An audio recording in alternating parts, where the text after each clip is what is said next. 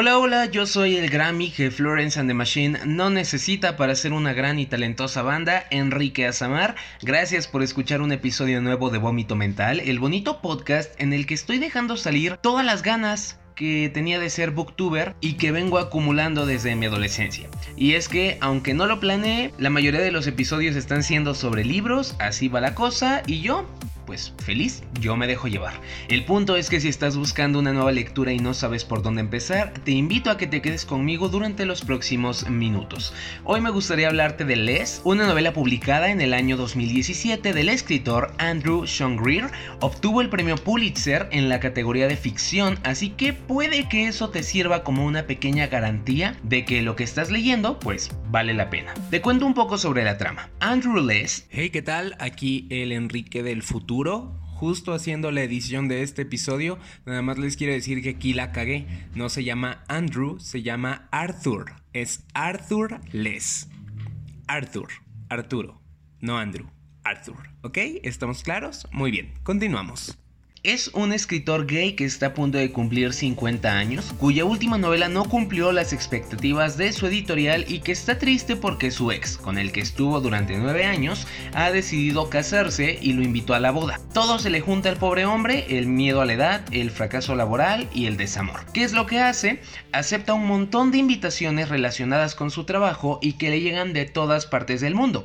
Una conferencia en la Ciudad de México, jalo. Una entrega de premios en Italia, jalo una clase en Alemania, vámonos. El hombre decide darle la vuelta al mundo con tal de no asistir a la boda del hombre al que todavía ama, pero que se está casando con otra persona. La neta el asunto suena bien denso y no me extraña que el autor en un principio tuviese la intención de que su libro fuera algo serio, alejado de la comedia. ¿Qué pasó entonces? Pues el autor dijo que la única manera de escribir sobre envejecer siendo un hombre gay es haciendo una historia divertida sobre eso. Como era de esperarse, terminé la novela con lagrimitas en los ojos, ciertos temores y muchos alivios. Les es un libro lindo, gracioso, muy nostálgico, Triste en ocasiones, pero finalmente esperanzador. Siento que Arthur, el protagonista, es una de esas personas a las que es imposible no querer. Y vaya, me sorprendió que fuera así, porque estamos hablando de un hombre que mira la vida de manera triste, que añora sucesos del pasado, que le teme al futuro y que se arrepiente de su falta de acción en algunas partes de su vida. Si el libro fuese narrado en primera persona, creo que Arthur sería un protagonista difícil de digerir, Digo, no muchos disfrutan estar leyendo los pensamientos de una persona que de plano no se quiere a sí misma. Afortunadamente, Les cuenta con un narrador que da a conocer la vida de Arthur desde afuera y lo hace de una forma bien peculiar, a veces con dureza y a veces con una ternura que te roba una sonrisita. Sí lo muestran medio torpe, pero también muy inocente y sobre todo real.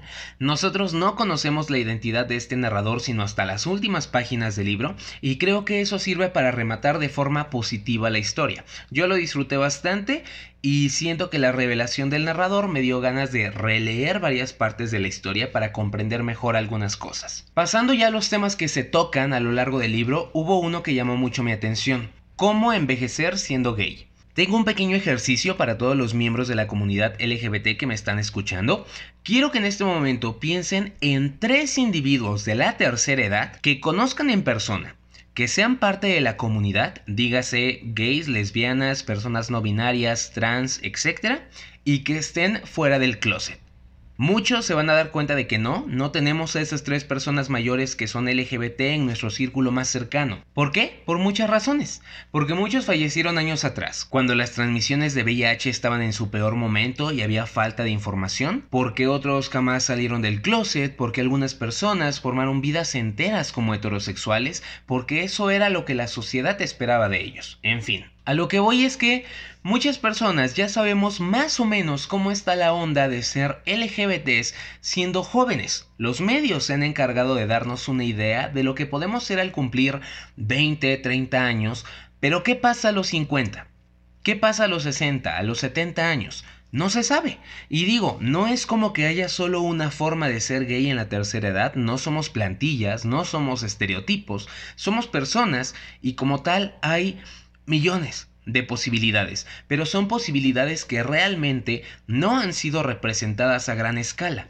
Son posibilidades que nos va a tocar descubrir por nosotros mismos.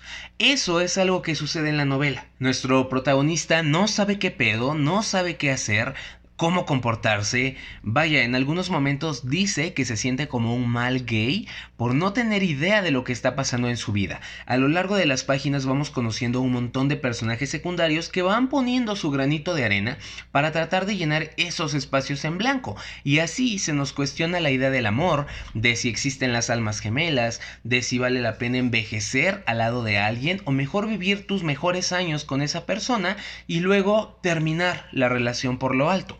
Se habla también de la vida laboral de los éxitos, de los fracasos, de vivir a la sombra de personas que son o que al menos tú consideras mejores. Se habla del orgullo, del miedo, de mantener en tu vida a personas de tu pasado y darles su lugar, de no perder el cariño que les tienes. Y todo esto se habla en contextos bien diferentes que por fortuna están alejados de estereotipos, lugares llenos de recuerdos que le añaden un toque especial a cada situación. Ahora, dejemos algo bien claro, a pesar de todo lo que acabo de decir, la historia no se convierte en una galería de traumas homosexuales. Creo que luego nos acostumbramos a historias diversas, pero también muy dolorosas, en las que la religión, la muerte, la homofobia, la tragedia son constantes en los protagonistas. Acá no pasa eso y se agradece bastante, porque a final del día somos personas y no un cúmulo de malas experiencias.